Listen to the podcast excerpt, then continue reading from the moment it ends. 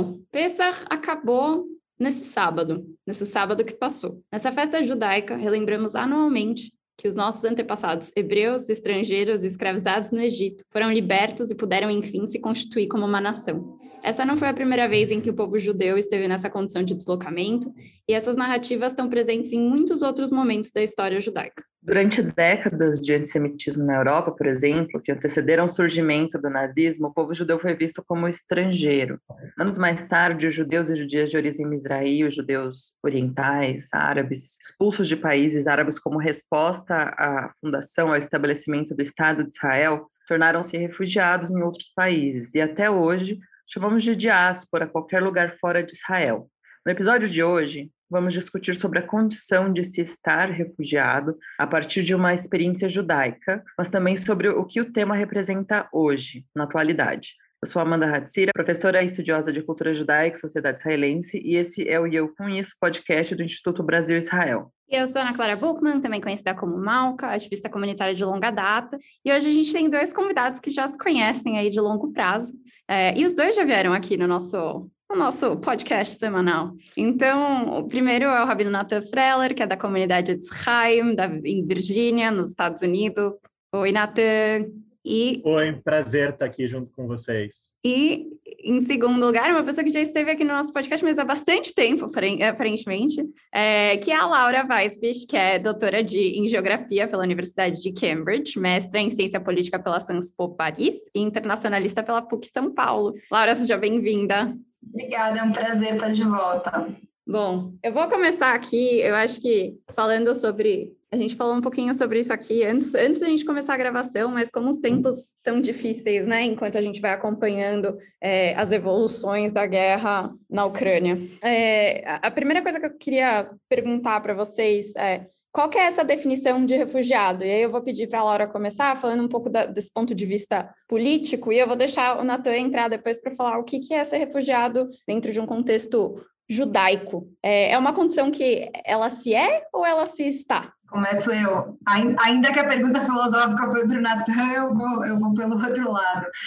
É, a definição de refugiado é aquele que migra de maneira forçada. Então, existe uma, uma ideia de mobilidade humana, mas que diferencia no direito internacional e no direito nacional de quase todos os países, inclusive do Brasil, nessa ideia de condição de migração forçada. É, já começo, é, eu começo sempre com a definição e depois a gente pode ir para a problematização, porque a própria noção de migração forçada varia no tempo. Quer dizer, de alguma maneira, e o próprio arcabouço internacional, direito internacional, olhou para a experiência judaica do Holocausto como um, como um momento muito chave para que a comunidade internacional definisse e conceitualizasse, em termos de direito internacional, de legislação internacional, o que era o migrante forçado e, portanto, o refugiado no marco daquele contexto da Europa, da, da, da Segunda Guerra Mundial, é, e do, do, que chamaram das convenções de refúgio na, na, década de 50. Então, essa ideia de migração forçada estava muito ligada com a fundada perseguição política que olhava a figura do judeu perseguido na Europa como talvez o maior exemplo né, naquele contexto. Por que, que eu já trouxe a problematização? Porque essa figura no direito internacional, que depois, né, de alguma forma, se operacionaliza no, no arcabouço normativo dos diferentes países, também precisa ser repensada. O que é migração forçada no século XXI? Quais são as condições que definem o que é migração forçada? O que é perseguição política? O que é fundada a perseguição política? Quais são as categorias né, que entram para pensar um, refúgio. Então, eu já digo, digo isso e já adianto, porque o Brasil, de alguma maneira, o Brasil e alguns países da América Latina inovaram nesse sentido e pensaram muito além do refugiado judeu clássico, digamos, do, da, do fundado temor de perseguição política e étnica e religiosa, que era o, o caso clássico do, do, do, refugiado da década de 50, da década 40, 50, e inovaram, seja no, aqui no Sistema Interamericano de Direitos Humanos, seja na legislação brasileira, para trazer outras categorias de vulnerabilidade que forçam os seres humanos a saírem do seu país de origem, cruzar uma fronteira. Quais são essas categorias? Generalizada violações de direitos humanos, é, ou então até mesmo extrema pobreza. Termino com essa, com essa reflexão para pensar que talvez existam outras categorias. Por exemplo, toda a questão de refúgio ambiental hoje. Quer dizer, o que empurra as pessoas a saírem de maneira forçada dos seus países, talvez não seja mais o clássico perseguição política, ainda que possa ser isso também, ou religioso, ou de identidade de gênero, é, mas que também possam haver outras condições de vulnerabilidade extrema, por exemplo, o refúgio climático, né, uma nova categoria, que empurra os seres humanos de maneira forçada a migrar. Então, a migração não como uma escolha, mas como uma não escolha.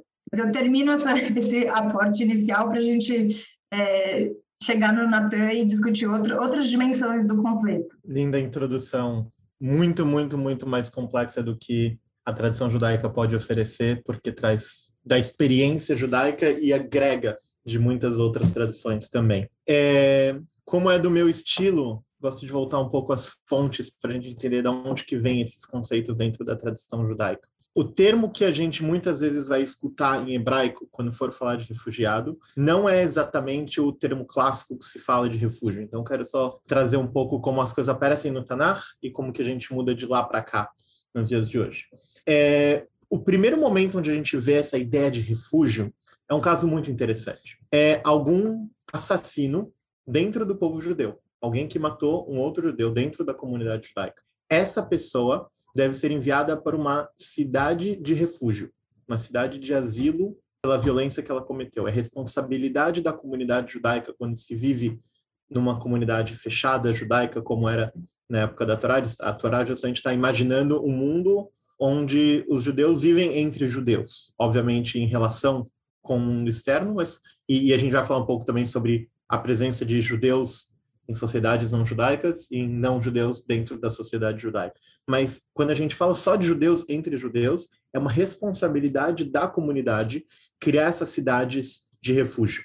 Por quê? Porque alguém que cometeu um assassinato pode ser perseguido pela família daquela pessoa e aquela família vai tentar assassinar o famoso olho por olho, dente por dente. É uma responsabilidade da comunidade forçar a saída daquela pessoa da comunidade justamente para proteger ela. Ou seja, é um conceito muito diferente do conceito de refugiado que a gente pensa hoje, de alguém que sai porque outros cometeram algo de errado e aí a pessoa não tem nada a ver com isso, tem que sair como refugiado. Né? A gente está falando de alguém que talvez tenha alguma responsabilidade sobre isso, mas que justamente por acreditar que tem que ter um, um processo jurídico penal ético e justo para aquela pessoa, tomar justiça nas nossas mãos não é resposta. Então a gente cria uma cidade de refúgio para aquela pessoa poder ficar e aí então poder se encontrar através do tempo a, a solução para esse processo. Então esse é o primeiro momento onde isso aparece. Mas tem um lugar muito importante na Torá que fala sobre a palavra ger. A palavra ger, na verdade, quer dizer aquele que mora, literalmente. E a Torá, normalmente a gente traduz ger também como estrangeiro. Né? Então que a gente tem que amar o ger, por que, que a gente tem essa questão de chamar ele de estrangeiro ao mesmo tempo que ele mora? Porque é aquele estrangeiro que mora com você, ou seja, é um não judeu dentro da sociedade judaica.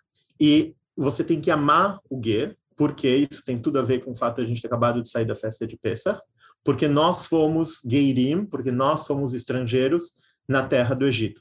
Aí está o judeu dentro de uma sociedade não judaica. Então, esse diálogo que existe você tem que amar o Ger, porque você foi Ger, coloca o judeu nas duas perspectivas, tanto de ser a maioria, né, e a potência de uma comunidade recebendo alguém de fora, quanto o judeu como o estrangeiro dentro da terra de alguém. E o mandamento justamente de amar o, o Ger aparece, se não me engano, 36 vezes na Torá.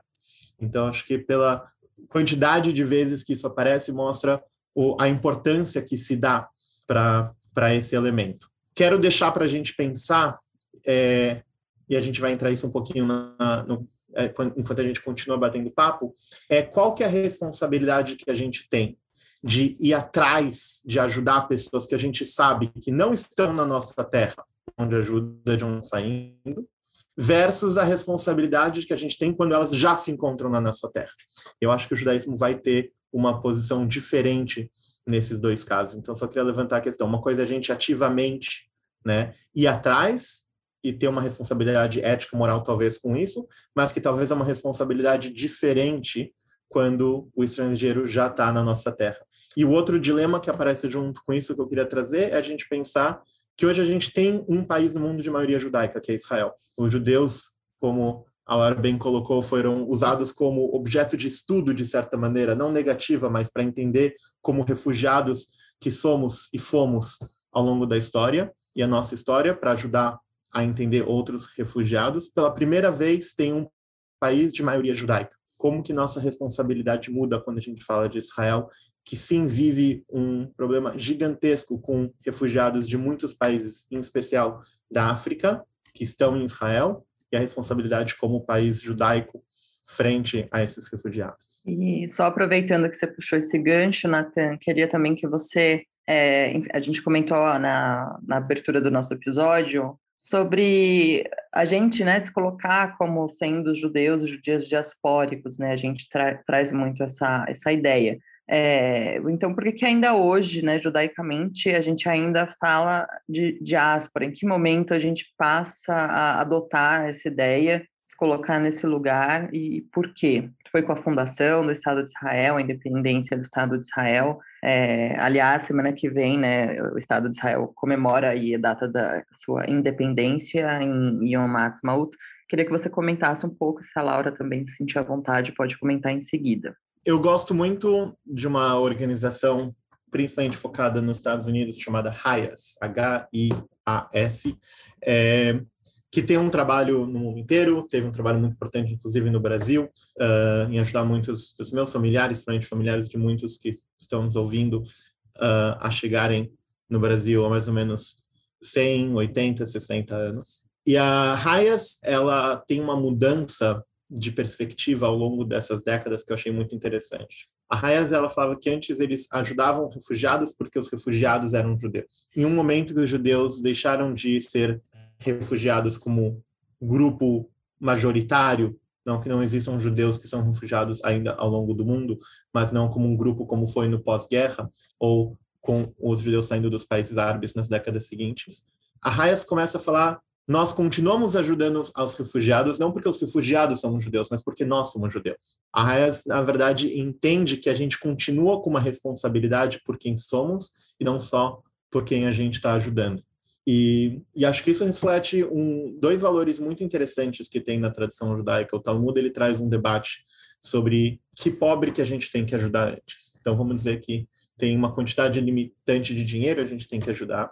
Quem que você ajuda antes? E e a gente tem que ajudar primeiro aquele que está mais perto da gente. A gente tem uma responsabilidade de primeiro ajudar o pobre da nossa cidade antes de ajudar o pobre que está distante, né? Então sempre vão ter vários exemplos que, o, que o Talmud vai trazer, mas sempre aquele mais próximo de você é, deveria ser ajudado primeiro. E acho que isso é um conceito importante para a gente trazer para essa conversa.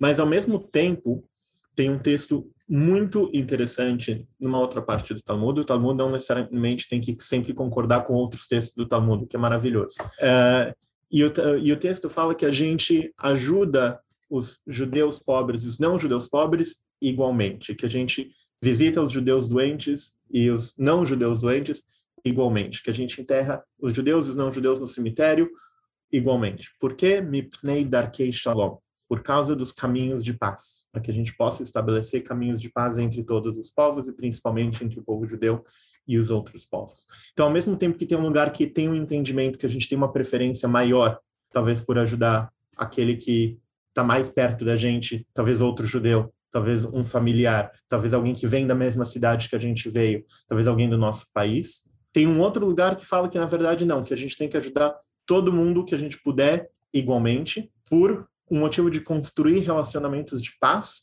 que vão ser benéficos não só para nós hoje, mas também a longo prazo, né? Então põe em um como se fosse até uma uma vantagem que a gente pode encontrar em ajudar o outro. Não necessariamente que a gente tenha que ajudar buscando algum tipo de vantagem com isso, mas mostra um possível benefício de que ajudar os outros a gente está realmente ajudando a construir para que isso não aconteça de novo, porque se a gente puder ajudar um ao outro e construir é, caminhos de paz, talvez ninguém vai ter que ajudar um ao outro como refugiado, porque isso pode ser uma situação que não exista mais. Quer comentar, Laura?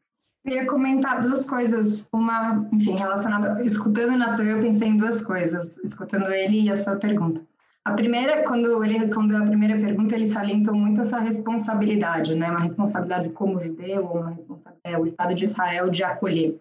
E, e, eu queria trazer uma ideia que eu acho que é complementar, que é o direito. É o direito a, é o direito a ser acolhido, é o direito a migrar e é o direito ao refúgio. Eu acho que essas duas coisas se, é, se entrelaçam na, nessa constituição de comunidade internacional e de sociedades que pertencem a esse coletivo, de que o, é o outro lado da moeda. O, o, o, direito individual a sair do seu país de origem, ele exige uma, uma ação absolutamente simétrica, que é de ser acolhido, e a responsabilidade desses países, dessas sociedades e dessas comunidades de acolher as pessoas que, porventura, estejam numa situação de vulnerabilidade extrema, por razões políticas ou econômicas, e, sejam obrigados a deixar o seu, os seus lugares de origem. E acho que isso, de alguma maneira, dialoga com a ideia de diáspora, porque você pressupõe é, na própria ideia, o, o, judeu como, como aquela figura que durante muito tempo não tinha Estado-nação. Né? Israel bíblico e a ideia de um território específico, que tem uma localização específica, o Oriente Médio, é, precede a constituição do, da, a constituição do sistema internacional como um sistema de Estados e nações. Então, durante um bom tempo, os judeus foram aqueles que eram o povo sem Estado como outros povos sem estados. Não fomos os únicos, não somos os únicos, nesse sentido, não somos exclusivos. É, mas houveram coisas, né, com, a, com, com atos históricos, com a comunidade judaica em específico, que deu uma, um, um empurrãozinho, digamos, na constituição de um Estado, coisa que outros povos sem Estado seguem reclamando seu direito a uma terra e um território, onde né, Estado e nação conhecido. Então, essa ideia de diáspora que foi usada pelos, foi usada para pensar, veio, veio do grego, depois foi muito utilizada no caso judaico, ele também pode ser utilizada para outros muitos outros povos, inclusive existem muitas discussões super interessantes sobre os africanos que foram, vejam só, forçosamente tirados do continente africano para serem escravos, sobretudo nas Américas, uma ideia de diáspora negra. Então, é, é, que, que tem uma concepção talvez diferente, não está vinculada a um, um estado específico, mas está vinculada a um povo que foi, que migrou forçosamente. Então, a própria ideia de migração forçada, é, ainda que a gente não chame de refugiados negros, a gente tem essa ideia de uma mobilidade forçada. Né? Eles foram escravizados e, por isso, tirados do seu locus de origem. Eu queria só hum, trazer isso, é, enfim, como dois complementos aqui para a conversa sobre a ideia de diáspora com essa ideia de território. E, ao mesmo tempo, esse território que garante direitos. E, e que faz a Convenção Internacional do Refúgio, que depois é aplicada nas legislações domésticas?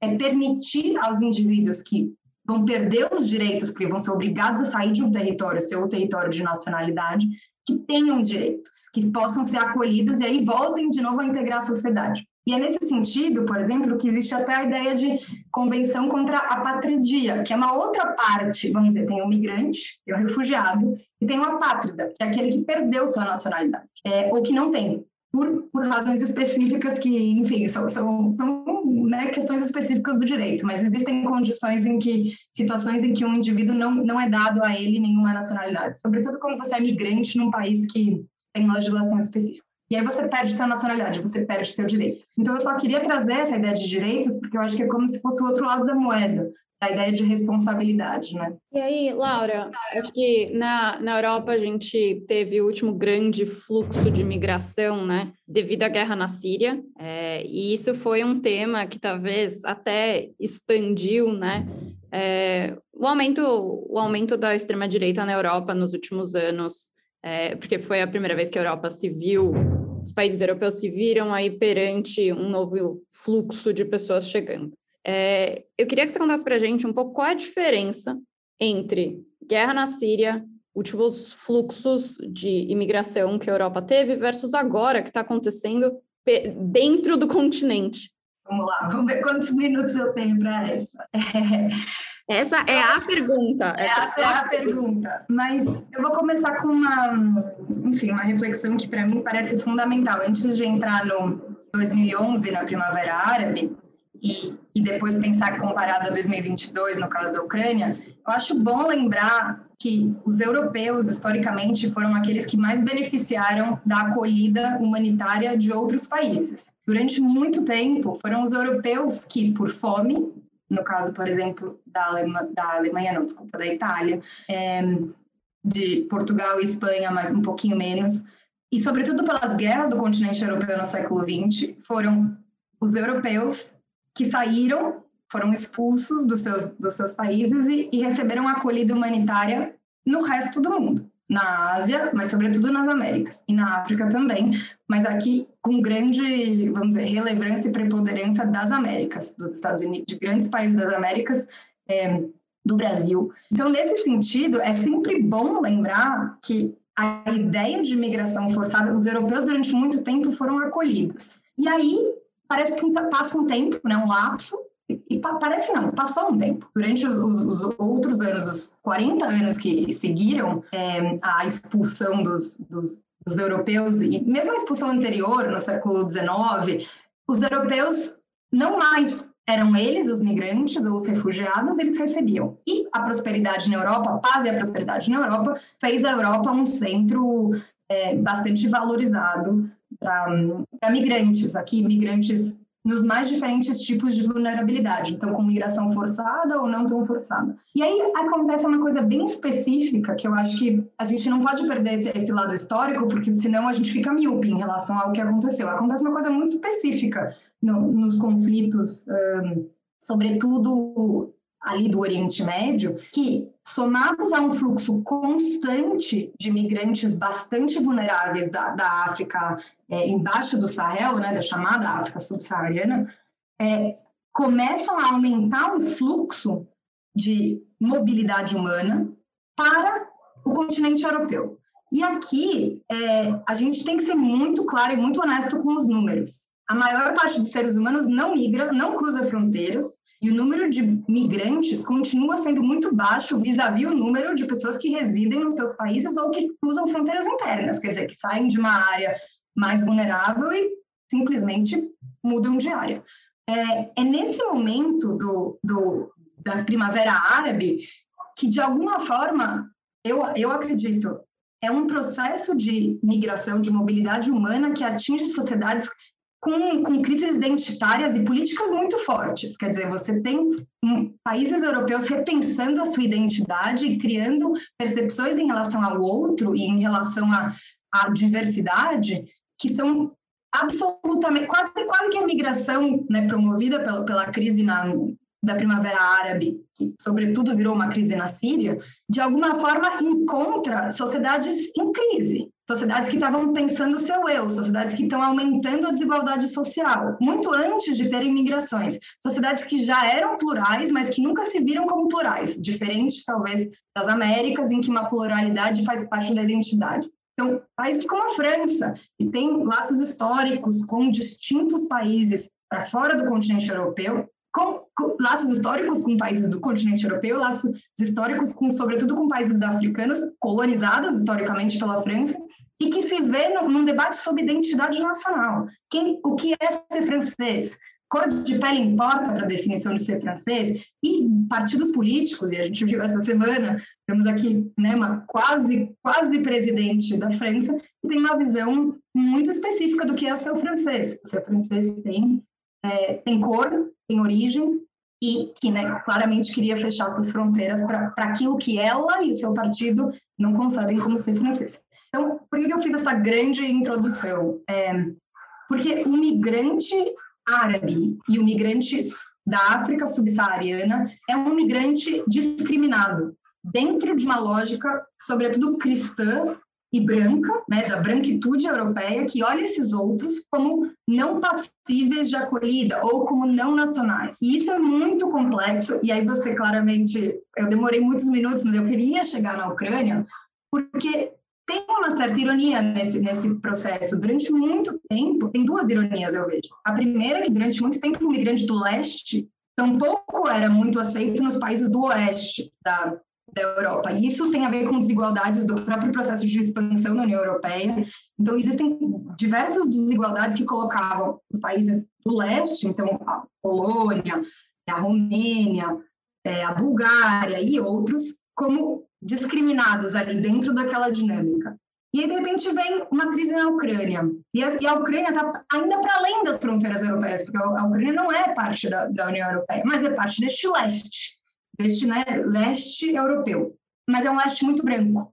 E aí, de repente, de repente, o eslavo, né, ou o ucraniano, é recebido de portas abertas. Essa é a segunda ironia. É, é, a segunda ironia vis-à-vis os anos que predecederam, que, que a Europa endureceu suas fronteiras para os migrantes árabes e os migrantes é, é, de, dos outros países da África, e é uma ironia para com os próprios migrantes do leste, que receberam, é, assim, tem, tem, questões, tem questões muito profundas ali de xenofobia e de desigualdade social na, na sociedade, sobretudo da Europa do Oeste. Então, eu coloco isso porque eu acho que a Europa está numa crise muito profunda, moral, usando, usando as palavras do Natan, né? moral, ética e política, de identidade social, de projeto político, de visão de mundo, de justiça social. Eu acho ótimo que eles estejam abrindo as fronteiras, né? Vamos finalizar assim. Eu acho ótimo que eles estejam abrindo as fronteiras para os ucranianos, sobretudo os países que fecharam as fronteiras para todos os outros. E eu estou pensando aqui na Hungria e na Polônia, sobretudo. Países que, quando sírios bateram na porta ou outros migrantes africanos, fecharam as suas fronteiras e disseram abertamente que não queriam receber ninguém, com, com toques de crueldade, requintes de crueldade sobre islamofobia muito forte.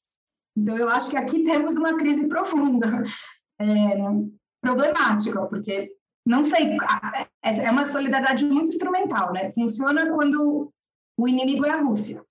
É, colocando aqui em termos. Então, acho que a gente tem que refletir sobre isso, sobre esse, essa seletividade. Que aula, que aula.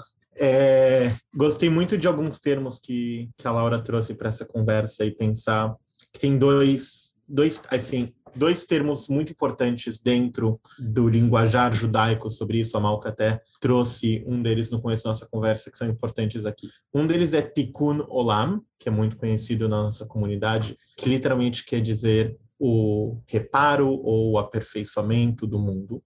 É, e muitas vezes é utilizado, na verdade, como um sinônimo de justiça social ou de ação social. Qualquer coisa que a gente faz pelo bem do próximo é Tikkun. Não vou entrar na história do termo por completo, outro dia a gente marca esse papo, mas eu, eu preciso entrar só num, num detalhe dele que eu acho que é muito diferente é, do que, que a gente está vendo aqui. É, existe um outro termo da tradição judaica que responde a muito do que a gente está vendo, que é o termo Hesed. Hesed não tem uma tradução boa para o português, mas é, ele é um, uma bondade, uma generosidade que vem a partir do amor, a partir da empatia profunda. Então, não é só aquela bondade que a gente faz por uma graça, por um ah, que legal, não, é aquela bondade profunda que vem realmente da, da conexão com o outro, né? É, é, é o, o verbo usado de, entre Deus e o povo de Israel, né? Essa é aquilo que aquele tipo de bondade profunda que Deus tem tem por nós. E nós temos essa capacidade de imitar Deus e buscar fazer atos de, de bondade, atos de, de Hesed, Gmilut, Hassadim, que, que ajudam o outro. E a Laura terminou falando sobre solidariedade. Eu vejo a solidariedade muito nesse elemento de Hesed. E que ele acaba sendo, como foi bem explicado, bem tendencioso, para ficar numa palavra neutra, se não falar racista e islamofóbico. É, esse é o tipo de bondade que a gente está vendo, é uma bondade seletiva. Ela não é uma bondade que, que vem a, a resolver um problema, ela vem, na verdade, ajudar alguém que é visto de alguma maneira como quase um igual. Alguém que eu tenho algum tipo de empatia maior que com outros eu não tenho. E a gente estava falando antes um pouco sobre a ideia do ger. Né? O ger, a gente chama o ger porque a gente foi ger. O ger é alguém que mora entre nós. É alguém que chega na sociedade sem direitos. Cabe à sociedade maior cuidar daquela pessoa. E o que a gente vê é talvez através dessas medidas que esses países tomaram é nem permitir que o guer se torne um guer, né? Se ele não aparecer no meu país, o problema não é meu. Vou empurrar esse para outro. E é isso muito do que a gente vê. A gente a gente fala muito que no judaísmo é muito muito difícil quando falar, mas o que, que o judaísmo pensa sobre isso? O judaísmo não pensa nada. Judeus pensam e o judaísmo é parte desse pensamento. Então, eu, é possível fazer o argumento judaico de que, na verdade, faz sentido o que a Polônia, o que a Hungria fizeram nesses momentos em, em não receber? A gente falou um pouco há pouco tempo sobre, por exemplo, você tem que primeiro proteger o seu pobre antes de proteger o pobre do outro. Será que esses países estão em situação de que está todo mundo lá tão bem que eles têm como ajudar pessoas vindo de fora? Será que esse é um bom argumento para isso? Ou será que, como a Laura trouxe, a partir do momento que a gente faz parte de uma comunidade internacional e todos nós ganhamos o direito de sermos refugiados, se for necessidade, a gente automaticamente adquire a responsabilidade de receber os outros quando eles estão em necessidade? Quem que dá essas liberdades, quem que dá essa responsabilidade um para o outro. E aí eu volto no tema do Tikkun Olam. Tikkun Olam, o aprimoramento do mundo na sua origem, do, dentro do contexto da, do Talmud e da, da lei judaica, ele vem realmente para fazer o, o que ele diz, o conserto do mundo. Ele não é um ato de bondade, ele não é uma pequena ação social. Ele é arrumar o problema. Um dos principais lugares onde ele aparece é sobre leis de divórcio, em que numa sociedade extremamente machista e patriarcal, a mulher é o elo fraco dentro desse divórcio, e Tikkun aparece como um termo para proteger a mulher, para que ela não fique refém do marido nesse processo. E quando ele aparece justamente mudando a lei da Torá, como uma justificativa de por que é permitido mudar a lei da Torá, para justamente proteger o mais fraco.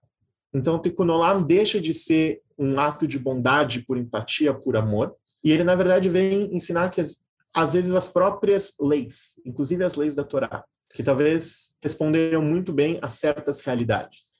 Em alguns momentos precisam de um aprimoramento, em algum momento elas precisam olhar em volta, identificar uma nova realidade e entender que aquilo que talvez funcionou para aquele povo naquele espaço não necessariamente funciona para essas pessoas nesse espaço.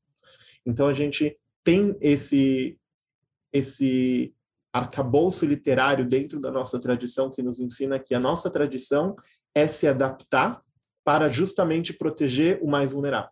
Esse é o principal valor que a gente tem, proteger aquele que está vulnerável. Como que a gente faz isso? Através do amor, através da empatia, buscando caminhos de paz, mas também arrumando o problema na sua origem.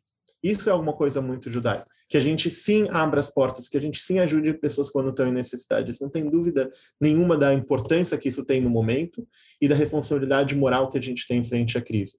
Mas talvez a coisa mais judaica seria o nosso engajamento em prevenir que isso aconteça novamente, em ver como que a gente pode atuar para realmente fazer tikkun. E aí trago de volta, às vezes, a, a responsabilidade que o Estado de Israel tem como exemplo nesse sentido.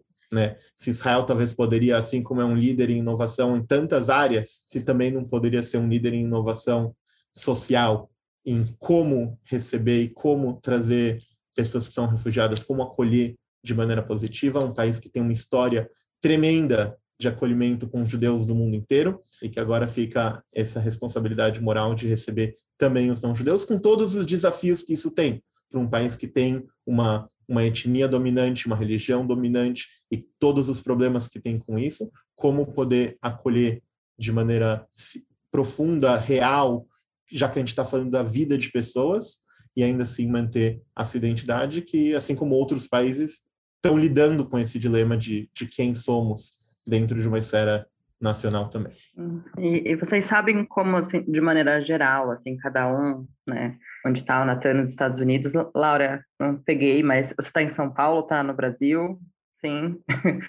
é, e queria saber se vocês sabem como que as instituições judaicas, de modo geral, estão lidando com essa crise na Ucrânia, com essa questão. Tem um posicionamento geral aí onde você está, nas comunidades que você acompanha, Natan, Laura, instituições que você conhece. Se quiser começar, Natan, depois passar para Laura. Tem de tudo. É, tem muitas comunidades judaicas ao redor do mundo que estão com seus próprios problemas para resolver e não tem espaço mental no momento para poder ajudar lá. Enquanto isso, tem muitas comunidades do mundo que sim tem, ou que não tem também um espaço, mas tomaram a decisão de mesmo assim ir atrás. Eu acompanhei mais de perto uh, as ações do movimento Massorti, o movimento conservador, movimento do qual eu faço parte, e temos quatro comunidades na Ucrânia associadas ao movimento.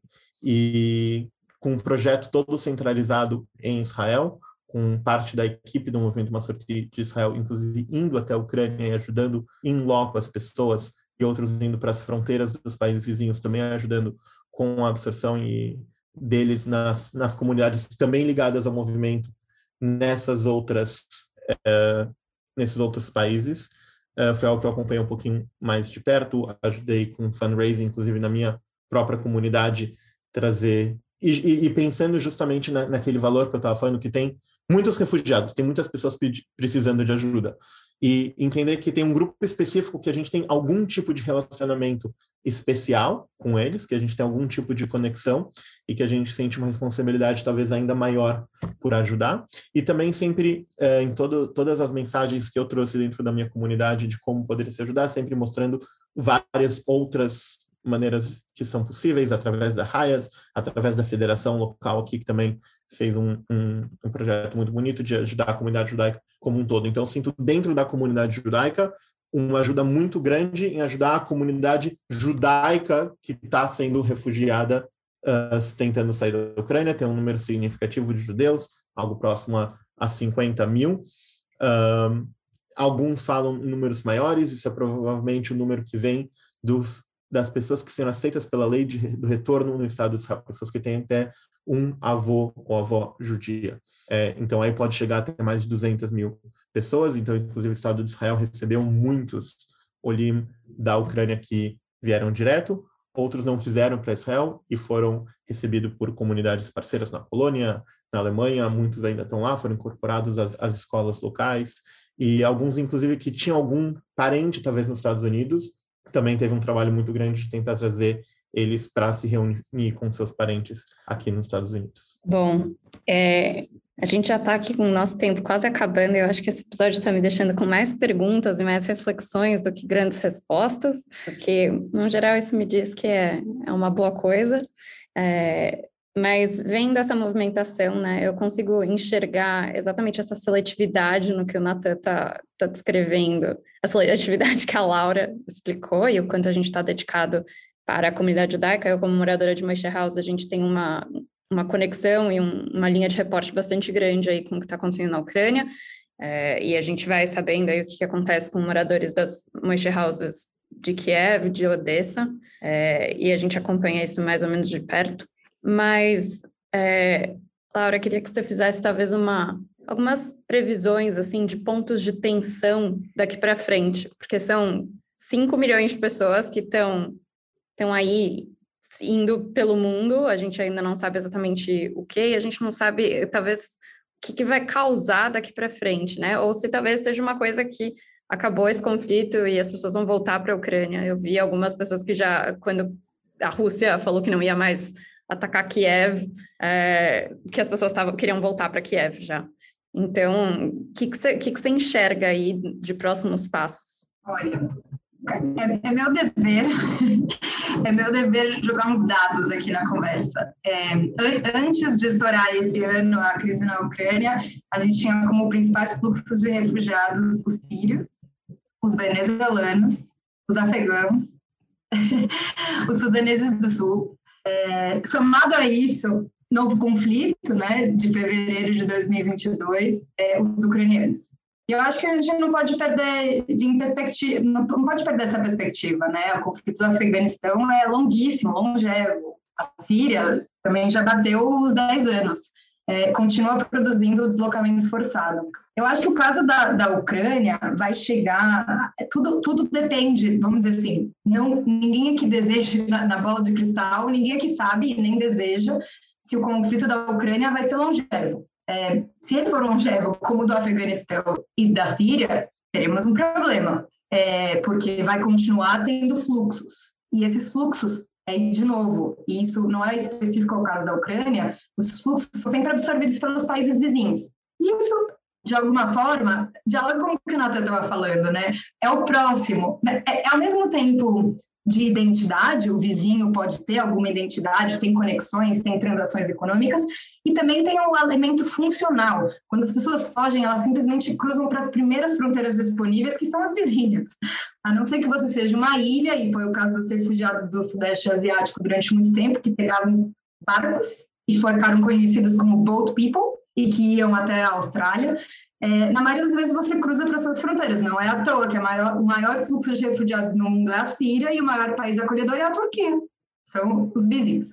É, não é à toa que os venezuelanos migram para países como o Brasil e a Colômbia, e que os colombianos, quando estavam em conflitos, migraram para o Equador, para o Peru e para o Brasil.